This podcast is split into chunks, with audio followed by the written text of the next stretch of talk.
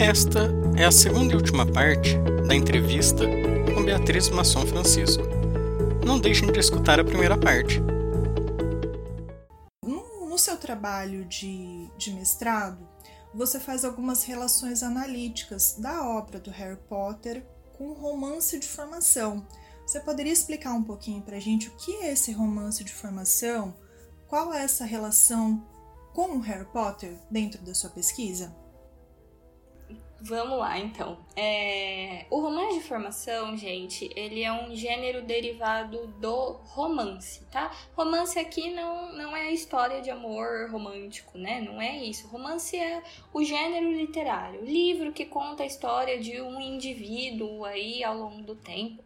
É, esse gênero literário surgiu ali na Inglaterra no, nos fins de século XVII, começo de XVIII e, e o romance ele teve assim alguns braços, vamos dizer, né? E um desses braços foi o romance de formação.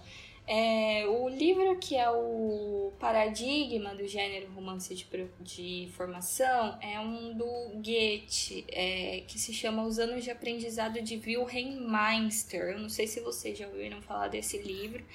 É um livro do século XVIII ele fala muito a respeito da realidade da Alemanha e da ascensão da burguesia na Alemanha, mas basicamente qual que é o enredo central assim da história? A gente tem um jovem de uma família burguesa é, que teria ali, né, que seguir, né, o, os caminhos dos pais com seu pequeno negócio, mas o sonho dele era ser ator. E aí ele sai pelo mundo com a sua companhia de, de teatro. E nisso dele sair pelo mundo muito jovem, ele vai passando por uma série de experiências que vão formando ele enquanto indivíduo, né? Que vão mostrando para ele. É, ele vai escolhendo determinados caminhos e esses caminhos ajudam ali a formar o, o ethos, a personalidade dele é, no fim da história, né, daquelas spoiler, mas é importante dizer, ele vê que as aspirações dele pela arte, assim, com todos esses anos de aprendizado, essas aspirações meio que foram deixando de fazer sentido e ele acaba tendo um destino semelhante ao da sua família, né? De ter ali um pequeno negócio, seguir a, a a classe burguesa a quem ele pertencia. Mas é, por que, que esse romance foi paradigmático do gênero? Porque todos os outros que, que se derivaram dele é, sempre traziam ali de alguma forma um protagonista jovem, né, ou criança ou adolescente, é, passando por várias situações de vida, situações essas que moldavam seu caráter, né? E que o ajudavam ali a tomar certas decisões ou não.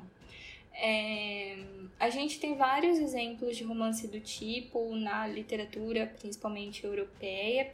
Tem um livro chamado Romance de Formação, que é escrito pelo Franco Moretti, outro teórico aí da literatura, onde o Franco Moretti ele fala aí sobre a tradição do romance de formação em diferentes países da Europa, inclusive da Inglaterra. É, isso tudo no século XVIII e XIX. É, e na Inglaterra, então, a gente tem romances, né, é, como os, os, escritos pelo Dickens, né, Grandes Esperanças, David Copperfield, onde a gente vê sempre esse menininho levando um monte de lambada da vida, né? O português, claro, é bem esse, assim. Se desenvolvendo, se amadurecendo, tomando decisões e fazendo escolhas que levam ele a ser ali o indivíduo completo, já formado. É, o Harry Potter ele dialoga bastante com esse romance de formação em inglês, né? Ele está inserido na tradição inglesa então ele dialoga, né, com os romances que precederam ali a sua a sua origem, porque cada país da Europa, a, de, a depender assim da conformidade social e econômica, esse romance de formação ele vai vai vai ter características específicas, né? Então, a, a realidade social e econômica da Alemanha no século XVIII era muito diferente da da Inglaterra no século XVIII. Então, o Wilhelm Meister, que é o livro do Goethe, ele tem é, ali um caráter específico, né, mais dele, enquanto os do Dickens na Inglaterra do século XIX também vão ter características ali que dialogam com essa conformidade social da Inglaterra, que basicamente o que estava acontecendo? A Inglaterra era um país bem é, mais estável do que os outros, economicamente falando, é, de acordo com esses estudos do Dickens, assim. Então ele diz que nesse romance de formação em inglês, o embate desse indivíduo que está em formação vai ser sempre é, assim contra as coisas do mundo acontecendo, né? Então a, a vida tá ali dando lambada, caminhos se se abrem na frente desse indivíduo e ele tem que tomar suas decisões se mantendo muito fiel aos seus princípios ali que foram elaborados quando ele ainda era uma criança. Então, romance de formação em inglês tem essa questão, né, de ser fiel ao, aos seus princípios, a, do, do protagonista ser fiel aos seus princípios, a sua ah, aos seus ideais mesmo de infância, sabe? De não se desviar muito daquilo. O mundo vai até tentar levar ele para outros lugares, mas ele se mantém fiel ali de alguma forma a aquilo que ele era quando pequeno. E o Harry Potter, é, eu vejo muita semelhança é, com, com esse romance de formação inglês, principalmente. Porque, assim, eu, eu não acho que é certo a gente pegar o romance de formação e enfiar ali no Harry Potter, porque não é o único gênero que dialoga com a série, é um dos. É, mas os pontos de contato são muito específicos, né? Então a gente vê, por exemplo, o Harry em determinado momento ali da história, ele é um personagem que, que tem uma natureza boa, né? Benevolente, ele é gentil, assim, é uma coisa que é dele né? Apesar de muito maltratado, ele é um personagem que, que é bom, né? Mas em determinado momento ali ele vai se ver muito parecido com o Voldemort, que é a pessoa com qual ele menos quer se parecer. E aí ele vai se questionar, né, a respeito da bondade e da maldade presente dentro dele em vários e vários momentos ele vai ter esse questionamento, né? Quem eu sou? Será que eu sou mais parecido com Voldemort? Será que eu sou eu mesmo, né? Mais parecido com, com os meus pais que eu nunca conheci? E, e as escolhas que, que ele faz ao longo da história né? Que tem aquela famosa frase do Dumbledore no segundo livro. Exatamente, é o que eu tinha pensado. Então, aquela famosa frase, né? Que são as escolhas que determinam quem somos e não as nossas habilidades. Eu acho que, assim, essa frase, ela, ela resume muito bem a essência, né? Do que é o romance de formação e do que é o Harry Potter. A todo momento, as escolhas do Harry são guiadas ali é, pelos princípios que ele conserva desde os 11 anos. Então ele vai, vai mantendo. A gente sabe que ele é cabeça quente. Ele se ferra por, porque ele é cabeça quente, mas ele aprende quando ele se ferra. Tipo, ah, vou ao Ministério da Magia resgatar os Sirius. E o Sirius Black sai de lá morto. Nossa, aquilo lá causa um baita. do... pesado, muito pesado. É muito pesado, mas ele aprende com isso, sabe? Ele aprende, ele não vai insistindo nesses erros assim. É, e essas escolhas elas são tomadas de acordo com essa personalidade aí que ele conserva desde pequeno. E é por isso né, que ele é tão diferente do Voldemort, por exemplo. É, o Voldemort é a pessoa que escolheu escapar da morte, né? De se tornar imortal por temer a morte. E por isso ele se achava um grande bruxo.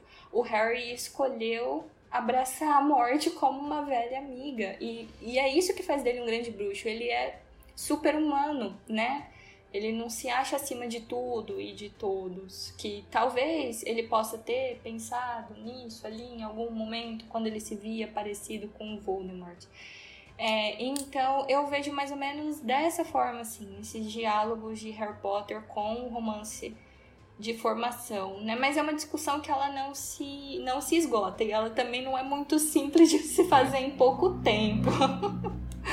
Pegando simbolicamente ali na subjetivamente também, né, durante toda a história sobre o fato do Harry ter a capa desde sempre, né, ser herdada e enquanto isso o Voldemort todo momento também procurando encontrar a varinha das varinhas, eu acho que realmente faz, faz muito sentido essa questão da escolha, né? E, e do que, que você faz com, com os dons que te dão e, e suas intenções. É, com certeza. Mas bem bacana. É, com certeza, né? Essa própria herança aí, né, do Harry da capa e daquilo que o Voldemort almeja, né, que é o poder, e o Harry não almeja o poder, ele só almeja, coitado, né, ter uma vida, eu acho que um pouco menos atribulada. É... é, ele não é um bruxo, ele é apenas ele, o Harry. É, então, faz muito sentido. Essa frase proferida no primeiro livro, é, ela é muito importante pra gente entender, assim, o tipo de decisão que ele vai tomar até ali no final da história, né? É, porque ele não tinha garantia ali de que ele ia encontrar o Dumbledore no no, no limbo e que a parte que ia morrer dentro dele era parte do Voldemort. Ele poderia morrer e, enfim, tudo bem, a decisão que eu tomo desde que as pessoas que fiquem aqui, que são as pessoas que eu amo, sejam salvas, né? E, enfim, no fundo ele é isso, ele, ele é o Harry. Tirando um pouquinho, assim, sabe, do assunto só porque a gente chegou nesse ponto. Você também concorda que a criança escolhida nunca foi o Harry, foi o Neville Longbottom? Ah, eu.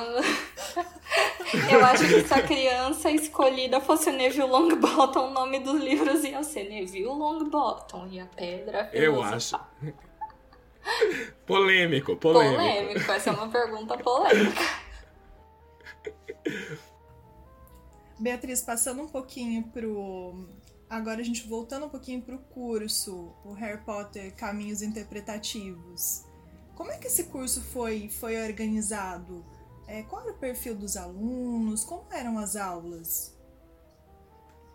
Então, é, esse primeiro curso ele foi pensado para ter cinco aulas, né? E o pré-requisito para a pessoa se matricular é que ela fosse maior de 18 anos porque eu ia fazer minha pesquisa de campo e quando a gente faz pesquisa de campo existe toda uma regulamentação legal que a gente tem que seguir. É, e para o tipo de pesquisa que eu ia fazer, né, não era voltada às crianças e adolescentes, então era voltadas a um público maior de 18. Então tinha esse pré-requisito e a pessoa tinha que ter lido sete livros. Nas aulas, basicamente, assim, eu tratei dos temas é, que eu já havia pesquisado até então.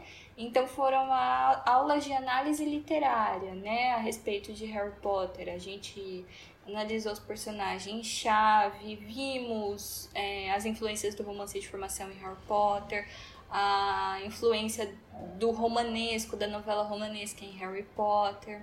Vimos um pouquinho a respeito do que era o cânone, a crítica. As aulas elas se encaminharam mais ou menos por aí, né?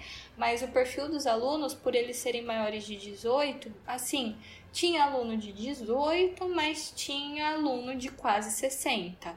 Então, a maior assim parte dos alunos tinha em torno dos 25, 30 anos, mas era um público bastante variado e todos ali ou moravam em São Paulo ou no entorno, né, na grande São Paulo. É, eu, eu, ia perguntar exatamente isso, já acabou respondendo. Mas então, comenta pra gente, porque você, com essa galera, né, que participou, você fez um questionáriozinho, né, que você passou no começo do curso. Isso. E, e os participantes. É, e aí, algumas das hipóteses sobre as respostas dos participantes, sobre as leituras de Harry Potter, ou se elas se confirmam. Então. É, eu passei esse questionário, ele foi passado na primeira aula e o aluno já tinha que me devolver na segunda, porque eu não queria que nada que eu falasse a respeito da série influenciasse ali de alguma forma a resposta dos alunos. Não foi um questionário respondido em aula, o aluno respondia em casa e também participava quem quem queria, né? Não era obrigatório todo participante do curso responder o questionário. Mas esse questionário, assim, foi um dos centros da, da minha dissertação e ele tinha cinco perguntas, né? A primeira era com quantos anos a pessoa tinha lido Harry Potter. A segunda era se a pessoa ali é, achava o espaço da história da narrativa atrativo, né, sendo esse espaço Hogwarts. A terceira era com qual personagem do trio o, a, o candidato, o participante mais se identificava.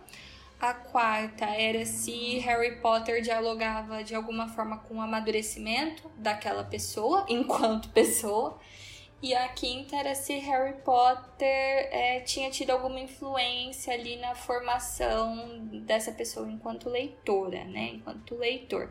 Quais eram as minhas expectativas, né? Eu fui ali na minha inocência e isso é assim, gente, foi a pesquisa acontecendo. Fazer pesquisa de campo é isso. Eu, na minha inocência, achava que as pessoas diriam que teriam lido Harry Potter com 12 anos e que elas teriam terminado a leitura com 17, que acompanhariam ali muito de perto o crescimento etário do Harry, né? De idade é, cronológico e psicologicamente falando também, né? E por acompanhar aí esse crescimento do Harry, elas se identificariam com o personagem no sentido das experiências, né, pelo qual ele passa, experiências de, relacionadas ao crescimento, às perdas e tudo.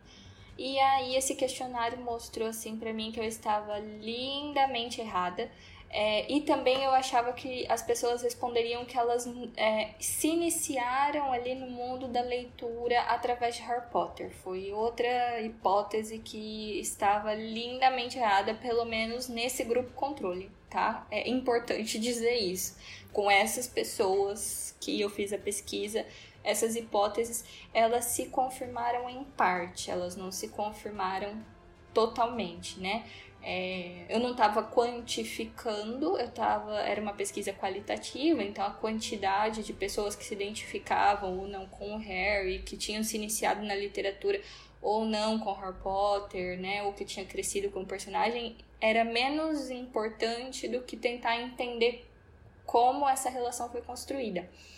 Mas a minoria, a minoria das pessoas assim afirmou que tinha se iniciado no mundo da leitura por causa da série que se identificavam com o personagem. Então, é, eu vi ali que, por exemplo, grande parte das pessoas disseram que já eram leitoras antes de Harry Potter, antes de ter conhecido Harry Potter. Mas no discurso de todas essas pessoas, tanto das que já eram leitoras, como das que não tinham lido livro nenhum, leram Harry Potter e passaram a gostar de literatura depois, Harry Potter era sempre um marco de passagem, sabe? Porque ou então a série tinha realmente iniciado a pessoa, a leitura, ou então ela tinha marcado um certo amadurecimento, aqui também entre aspas, é, das leituras que essa pessoa fazia. Então, antes, quando crianças, né, os participantes ou liam gibi, ou lia livro bem curtinho com ilustração, e eles mostraram assim no questionário que Harry Potter tinha sido um livro mais maduro, né? Era um livro de muitas páginas sem ilustração. E a partir dessa leitura de muitas páginas sem ilustração, eles puderam se aventurar na leitura de outros livros de muitas páginas sem ilustração. Então, de alguma forma aí, Harry Potter sempre era esse marco de passagem, sabe? É, as minhas expectativas, elas, elas, eu posso dizer assim, que elas foram superadas, não que, que elas foram quebradas, sabe? Eu não esperava que esse tipo de resposta aparecesse, mas foram respostas muito ricas, assim, que me fizeram refletir bastante a respeito desse impacto mesmo na leitura, né, que Harry Potter tem aí para várias e várias e várias pessoas. Beatriz, se eu estou entendendo, então, essa, essa sua conclusão que você chegou dentro desse grupo controle, que essa literatura sempre foi um marco ou um amadurecimento de uma leitura, sai de um gibi e vai para uma leitura dentro de, de livros, ou então pessoas que passam de uma leitura de uma outra qualquer para ler livros maiores. É, se eu entendi bem, isso se dá independente da, da idade que a pessoa começou a ler. Você sempre tem esse é, o Harry Potter como um marco, uma, sempre como uma transição. Seria uhum. isso? Então, independente isso. se a pessoa começou a ler aos 11 anos ou aquele que começou a ler com 20, 30, 40 anos, tá sempre sendo um o Harry Potter tá sempre sendo um marco de passagem. São marcos diferentes a depender da idade, tá? É, é, até difícil assim da gente colocar em grupos muito fechados essa questão da idade, principalmente se o leitor teve essa experiência de já ser um leitor antes, né? De Harry Potter ser esse salto para leituras mais maduras. Mas sempre é um marco, sim, a depender da idade, mas são marcos diferentes, né? Então a gente tem a pessoa que não lia nada e a partir de Harry Potter passou a ler muita coisa, ou a gente tem a pessoa que lia livros menores e a partir de Harry Potter é, passou a ler livros maiores. E para leitores mais experientes, eu acho que esse foi um dos dados mais interessantes, assim, né? É um caso é, de, eu acho, de duas leitoras que elas é, encontraram Harry Potter em um momento de retomada da prática de leitura, né? Então, uma delas, que tem mais de 40, ela, ela era leitora ali, quando jovem, quando mais jovem, em algum momento da vida ela parou né, de ler por prazer. E aí depois de mais velha, ela foi inserida em um contexto de clube do livro, olha só. E nesse clube ela teve contato com Harry Potter e foi a partir de Harry Potter que ela voltou a ler, né?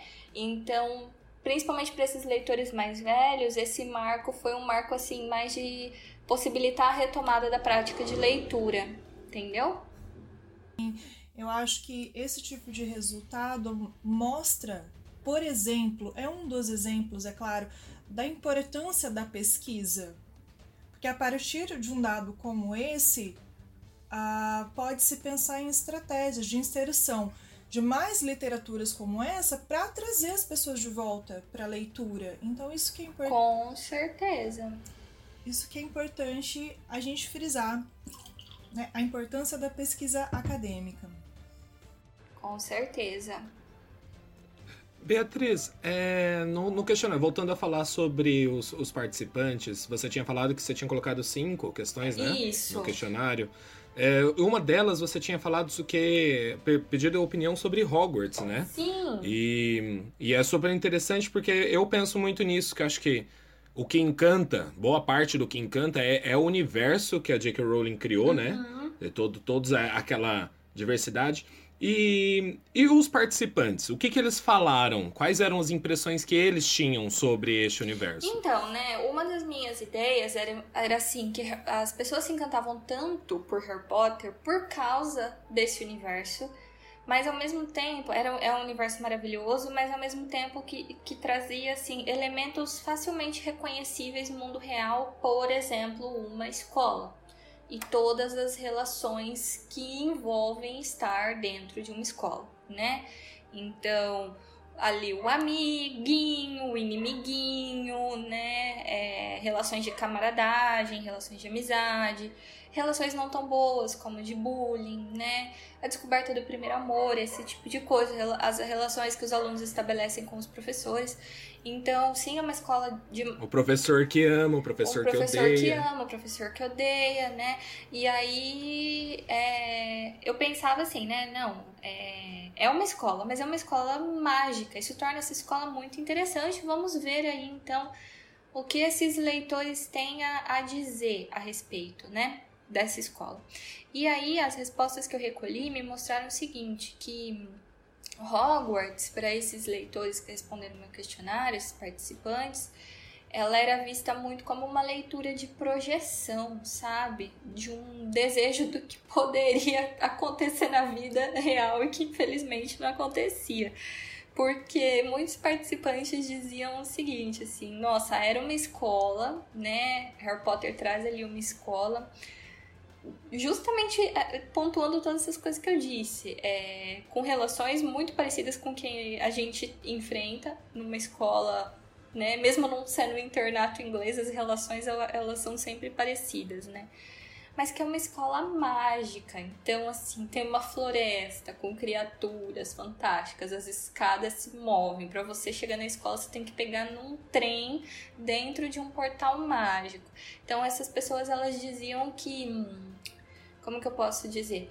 Que assim, é, elas se voltavam ali, né, para Harry Potter, para esse lugar de, de aconchego, às vezes num momento não muito bom da vida, né? Então por isso que eu enxergo Hogwarts como esse espaço de projeção, assim, esse espaço seguro, né? Que as pessoas eu, é, pareciam que querer muito que existisse ali na vida real, mas não tinha. Não tendo, então vamos para a literatura, que a literatura dá conta aí, né, dessa projeção. É. Não é à toa que hoje a gente tem vários adultos barbados ainda esperando uma coruja chegar com uma carta. Pois né? é. Tanto é que, ó, no fim desse primeiro curso, na última aula, eu entreguei para cada aluno uma carta de Hogwarts, olha só. Não, realmente, é, é uma. Eu acho que essa identificação ela acontece mesmo. É, principalmente para mim, que eu acho que eu estava no ensino médio na época, quando estava saindo os últimos filmes, né? E, e, rolava uma identificação, assim, dos grupos de amizade, do, do, professor e tudo mais. É, isso realmente faz muito sentido. Sim. E falando em identificação, Beatriz, com qual personagem da série os participantes se identificavam mais e por quê? É, essa foi outra expectativa que essa aí, assim, foi ceifada, porque eu achava, eu jurava de pé junto que as pessoas iam dizer que se identificavam mais com o Harry, por toda a trajetória de crescimento e amadurecimento e por tudo que ele passa, etc, etc. Mas aí as pessoas se identificaram mais com a Hermione, olha só. Meninos e meninas de todas as idades, Hermione aí saiu na frente como personagem mais querida, o Harry chegou a ficar até atrás do Rony em quesitos de identificação. Isso é sabe? é surpreendente. Então, eu. É, recentemente, assim, eu, te, eu acho um pouco que as pessoas elas têm isso de gostar muito da Hermione por conta da construção da personagem nos filmes, né? Que a personagem do filme, a personagem dos livros elas têm particularidades muito diferentes e a Hermione, né, dos filmes, ela tem muito esse lado é, da racionalidade extremamente exaltada, dela tomar, né, ali a responsabilidade para si e dela fazer as coisas darem certo, porque é isso que acontece mesmo. Ela é a pessoa que tem juízo e no filme, se não fosse por ela, o Harry realmente. Juízo e conhecimento. Juízo né? e conhecimento, sim muito bem observado. É, e se não fosse por ela, o Harry realmente estava morto, estaria morto.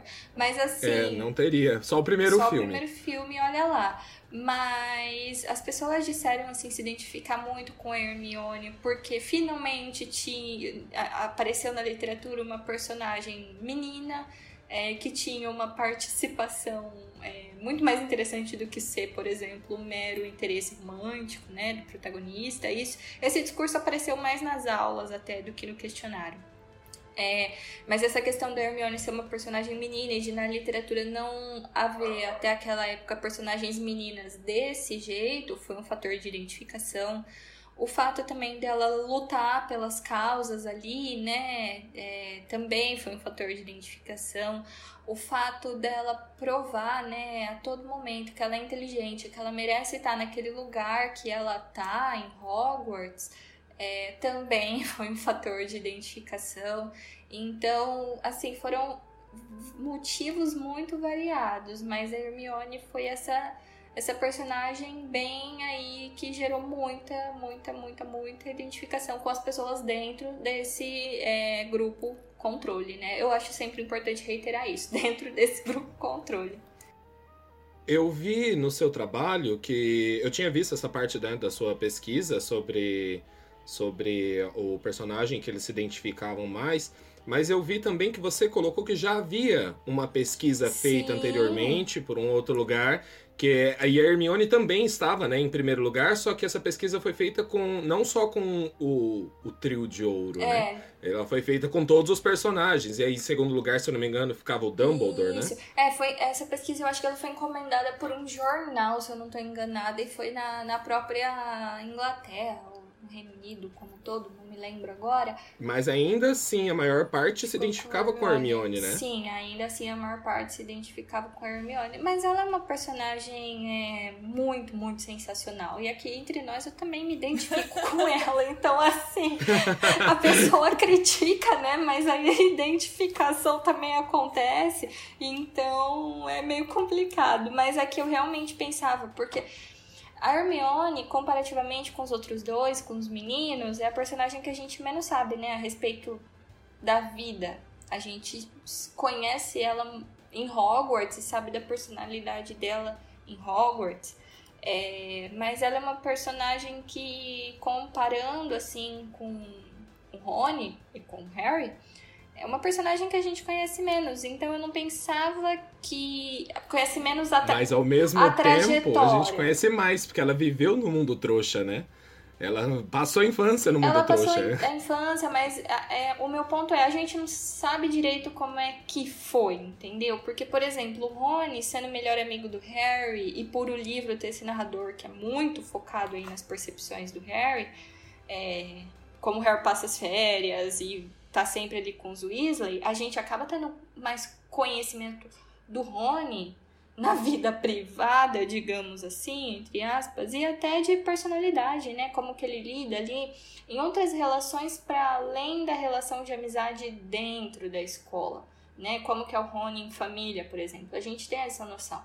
Da Hermione a gente não tem muito essa noção. A gente conhece dela o que o Harry percebe dela, né? E ele então, por isso que eu pensava muito que é, essa não seria a personagem que a galera ia se identificar mais. Mas foi. E que bom que foi, assim, né? Super importante ter uma personagem feminina como Hermione como destaque, né? Não, e é interessante como o Aleph citou, né? Ele lembrou dessa, desse contraponto que você faz com essas outras. com essa outra pesquisa que, que existiu que independente de nacionalidade, então a gente está falando de uma pesquisa que foi feita em outro país, independente de nacionalidade, as pessoas no geral estão se identificando mais com a Hermione. É bastante interessante esse, esse dado também. Ah, com certeza. Eu acho que da próxima vez que você for criar um questionário, só coloque mais uma pergunta sobre as casas. Sobre as casas? É uma quest... As casas. Olha. Porque eu, como um sonserino, eu me sinto, assim, muito injustiçado. Ai, você tem que conhecer umas pessoas da Sonserina que, que eu conheço. Tem várias lá no Clube do Livro Sessão Reservada. Você iria encontrar ali o seu nicho. Mas, ó, eu lembro que na primeira aula do curso eu perguntei para as pessoas, né, de qual, qual, qual casa elas pertenciam. E Sonserina, infelizmente, estava em último lugar. Olha só, a maioria das pessoas ou era da Grifinória ou era da Corvinal. Corvinal ainda saía na frente da Grifinória. E tinha os Lufano lá também. Tinha uns Lufano? Ah, é Lufano, ah, né? Lufano. Não, mas são fofinhos, são fofinhos. Não cheira e não fede. Beatriz, eu só queria comentar mais, uma, mais um aspecto também ligado a essas consequências, né, desses desdobramentos da literatura do Harry Potter, você cita no seu trabalho também que em Orlando, por exemplo, a gente tem dois parques que têm atrações ligadas ao Harry Potter. Um, em Londres, a gente tem aquele tour, né, o, tanto um tour pelos lugares que, que foram filmados os filmes, quanto um estúdio mesmo foi feito uh, na Inglaterra para que seja visitado, sem contar a venda né, de souvenirs, de varinhas, camisetas e uma infinidade. Dos itens todos, né? De infinidade de coisas. Aí eu queria que você comentasse um pouquinho sobre esses desdobramentos, então, da, dessa literatura do Harry. Eu acho que, assim, é Talvez aí baseado é, mais num, num escopo que, que eu, eu já vi. É, as pessoas, eu acho que elas tentam se tornar um pouquinho mais Harry Potter através dessas experiências, assim, né? porque a magia de Harry Potter, ela tá muito no, no abrir a porta e entrar num bar e tocar no tijolo certo e ir pro mundo mágico. Eu acho que as pessoas elas procuram um pouco isso nessas experiências de visitar cidades como Londres, visitar castelos na Escócia, em Oxford, ou ir ao parque para conhecer o castelo, né? É oficial, digamos assim, para ter essas experiências aí que aproximam elas de alguma forma a esse mundo que é o um mundo literário. E a, e a, aproximação, né, assim, ela, ela acontece de um jeito, como que eu posso dizer? É, Harry Potter é uma coisa que tem muito dinheiro envolvido, a gente sabe disso. E a gente sabe que as pessoas que estão envolvidas em Harry Potter, elas não iam é, poupar Aí eu tô falando de, de produção e tudo mais, né? Não dos fãs e consumidores e leitores. Elas não iam poupar esforços para aproximar esses fãs, leitores e consumidores desse mundo mágico, sabendo que até hoje existem pessoas aqui, né, como nós, esperando a carta de Hogwarts chegar. E, e as pessoas, né, a gente vê que muitos têm esse sonho de vida por essa simples questão de, de aproximação, né? De estar tá ali, experimentar o que, que é a cerveja manteigada. A gente jamais vai saber se aquela cerveja manteigada é de fato a que os personagens tomam no livro, mas meu Deus, tô aqui, olha aqui, tô no Três Vassouras tomando cerveja manteigada, sabe? É, então eu acho que essa sim é uma experiência. É, essas experiências elas elas aproximam mais, né? Elas se aproximam mais dessa ideia que você tinha falado é, dos leitores tentar ali participar um pouquinho desse mundo mágico.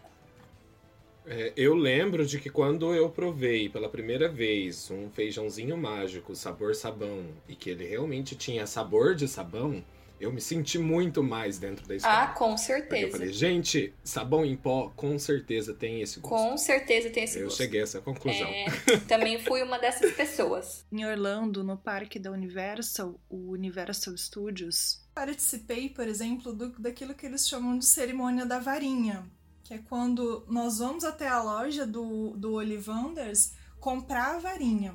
E como são muitas pessoas, né, então eles escolhem uma criança e essa criança vai ter a experiência da varinha escolhendo o bruxo. A iluminação do local muda, é feita toda uma teatralização para que pareça que realmente a varinha está escolhendo a criança. Isso tem fogos, hora que a criança toca na varinha sai fogos ao vivo para todo mundo ver. E você se sente realmente na atmosfera do, do Harry Potter, então acho que eles souberam aproveitar isso muito bem.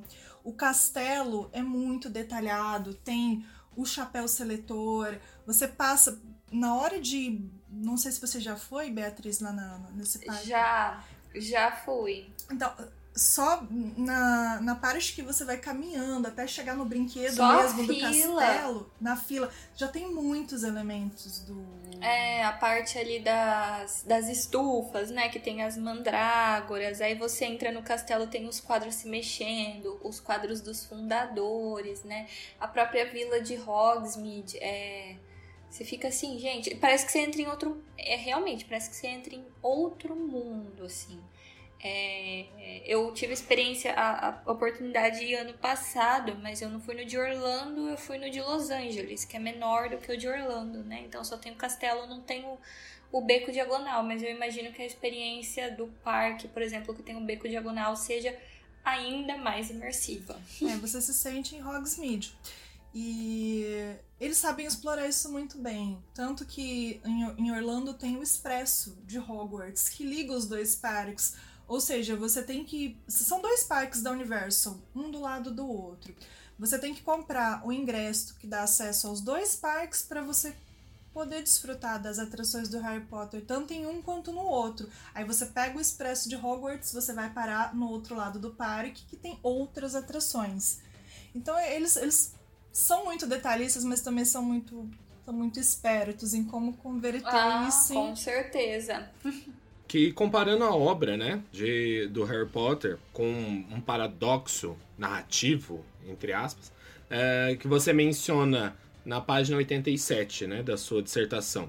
E aí tem uma citação de Smadja, não sei se eu pronunciei eu, certo. É assim que eu falo também.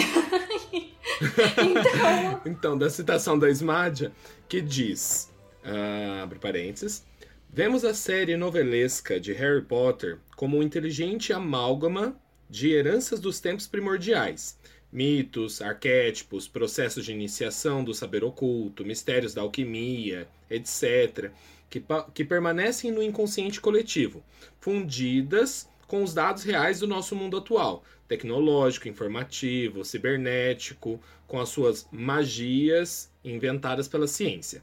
Fruto dessa fusão, a série Harry Potter se oferece como uma pequena obra-prima da constituição literária, pela arte escrita pela J.K. Rowling.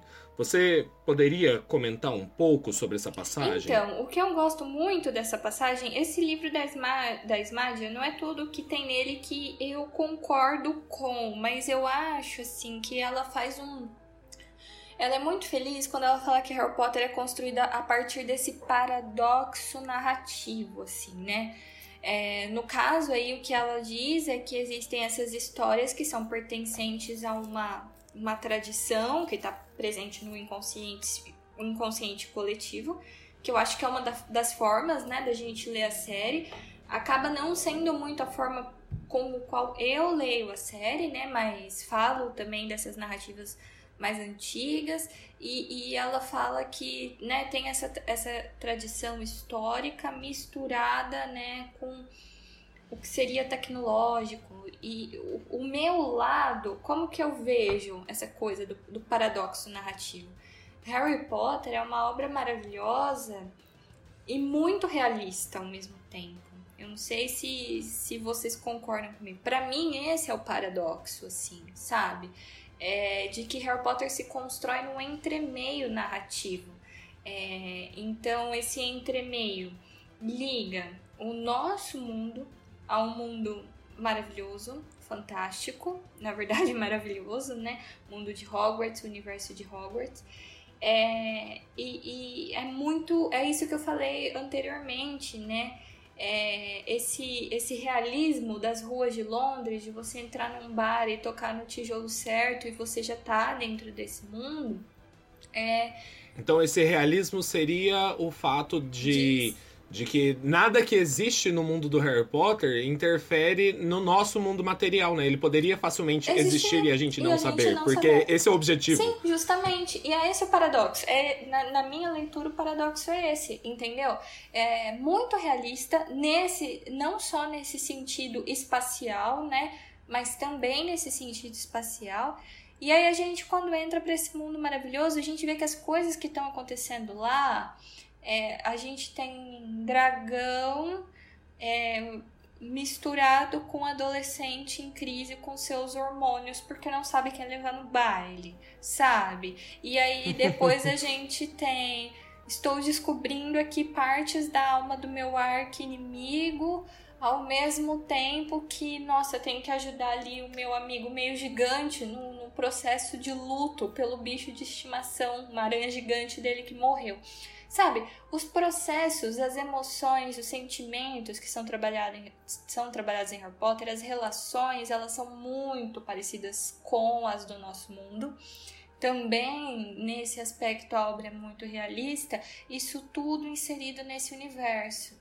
E é, eu acho que é esse paradoxo, né, do Harry Potter estar tá num pé lá, outro pé cá, nesse entremeio, que eu gosto de chamar de entremeio narrativo, na minha visão, é um dos méritos assim da série. Isso, isso é muito bem construído, né? Essa passagem de um para outro é muito bem construída, é uma passagem que gera curiosidade. Não à toa as pessoas vão para parques e ruas e estações de trem tirar foto em busca de suas experiências, achando que ali, né, elas vão ter contato com a magia de Harry Potter. É, ao mesmo tempo que, enfim, a gente tem aí essas leituras todas de projeção, de identificação, é, é, é, um, é, uma mistura, sabe? Assim, esse paradoxo é um paradoxo bem misturadinho, né? De realismo com maravilhoso. E é, é uma receita muito boa, assim, né? Para um, entre aspas, sucesso literário, vamos dizer assim. E nessa relação realista, né, que a gente tem na série, achei bem interessante o que me fez lembrar. O próprio Dumbledore fala que estudou alquimia junto com o Nicolau Flamel, que é um personagem que é trazido também, né, dentro da saga, e que na verdade é uma pessoa do nosso é mundo que realmente existiu. Histórica. É uma figura histórica. O Merlin também, né, que é dito que inclusive era da Sonserina, gosto de enfatizar.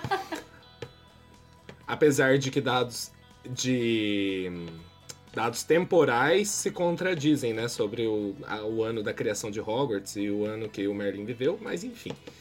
E mas então eu acho que isso faz muito sentido por, por trazer esses resgates. Até alguns detalhes, por exemplo, a crença da mandrágora uhum. por causa das raízes, né? uhum. né? Ou o bezoar, que realmente eles acreditavam que curava venenos durante a Idade Média, que era um bolo de cabelo tirado do estômago, do, do baço. Do bode, né? É, do, de uma cabra, exatamente. É, de uma cabra, de um bode, não sei. Tem um livro muito legal que fala a respeito desses processos históricos todos de Harry Potter, né? Dessa ligação aí, dessas várias áreas, da alquimia, da astronomia, das criaturas fantásticas, né? É, fala dessa ligação histórica que Harry Potter tem com essa tradição medieval, ocidental, oriental, enfim, todas essas ligações. O livro se chama Harry Potter: A History of Magic, é bem, bem, bem interessante. Fala todos desse, fala bastante desses processos aí que você mencionou. Esse livro, inclusive, é uma exposição que está no, no Google Arts and Culture. Fica a dica. Hum, interessante, vou, vou dar uma olhada. Bom, para finalizar, então, Beatriz, a, a, entrevista já ficou mais longa do que nós, nós esperávamos, porque é um assunto que é instigante. Exceto essa questão do, do paradoxo narrativo que nós já conversamos, há mais razões, há outras razões que você atribui tamanho sucesso? Isso com base nos seus estudos, é claro. O que, que você acha que mais encanta também os leitores de Harry Potter? Eu acho assim, é... a nível literário, eu gosto muito de pensar nessa questão do paradoxo narrativo, né? Eu, pra, assim, eu, eu, acho um pouco complicado de explicar quais elementos propriamente, né, fizeram de Harry Potter o sucesso que ele é, assim. Isso acaba sendo muito subjetivo e eu acho que muito próprio do que cada estudioso entende ali, né, da, da sua própria área. Mas a nível literário, eu vou defender para sempre que esse paradoxo narrativo é um dos elementos do sucesso. Eu acho que a criação dos personagens, a Rowling, ela sabe criar personagens como ninguém, personagens extremamente excepcionais ao mesmo tempo que são extremamente humanos. A gente não tem nenhum personagem preto no branco ali em Harry Potter. É, talvez o mais né, preto no branco seja o Voldemort e sua ruindade, mas todos os outros assim são personagens muito fluidos, né?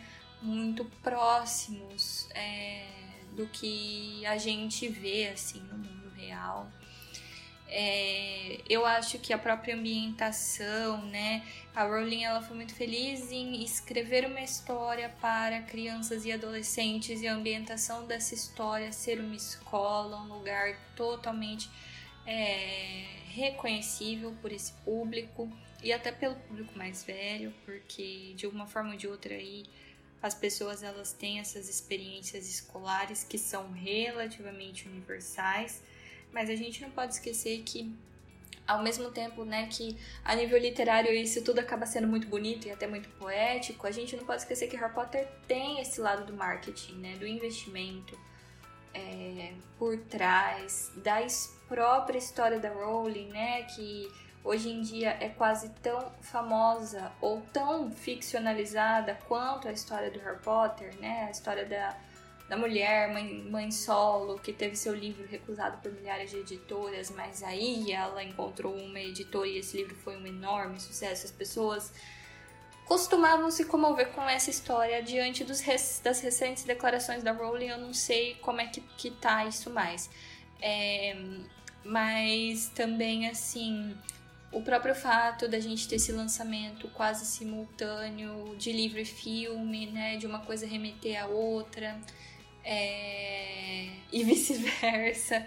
Dos, dos atores, né, do, do filme, assim, eles realmente se propuseram a encarnar esses personagens. Então, livro e filme, lançamento simultâneo e uma série de novidades, né? é, mercadológicas, assim, esses itens de colecionador, isso tudo sendo lançado. Eu acho que, sabe, é uma mistura dessa parte mais literária, poética, que é a, a parte que é, me cabe, assim, na, na parte da pesquisa, com essa questão de marketing mesmo, né? Que é quando o assunto é Harry Potter, a gente não pode deixar é, o investimento capital de lado, né? Tem, tem essa questão aí também. Eu acho que essa é uma das formas da gente ler aí é, o sucesso da série. E a forma como a, a Rowling escreve também. Eu lembro que quando eu pegava os livros para ler, eu passava noites a fio lendo e não conseguia parar ah, de ler. Com certeza. A escrita dela é muito cativante, né? muito cativante. É, não é à toa que ela mesma escreveu que palavras são, na minha nada humilde opinião, nossa inesgotável fonte de magia, né? Pois Acho é. que ela fez bo bem, bom uso dessa, de, dessas palavras dela. Com certeza, com certeza. Bom, eu gostaria mais uma vez, Beatriz, de agradecer você por ter aceito participar desse bate-papo. Muito obrigada. E eu vou terminar esse bate-papo com uma frase que você também coloca no final do seu trabalho, que é: nenhuma história sobrevive a não ser que exista alguém que queira escutá-la. As histórias que mais amamos vivem com a gente para sempre. Obrigada, Beatriz, por aceitar vir falar de Harry Potter aqui com a gente. Aleph, muito obrigada por nos acompanhar também nesse bate-papo. Obrigado, obrigada, Nath, pelo convite. Obrigado, Beatriz. Aleph, obrigada, Nath. Foi um prazer. Sempre que precisar, estou por aqui. Obrigada, Obrigado. Beatriz. Até a próxima.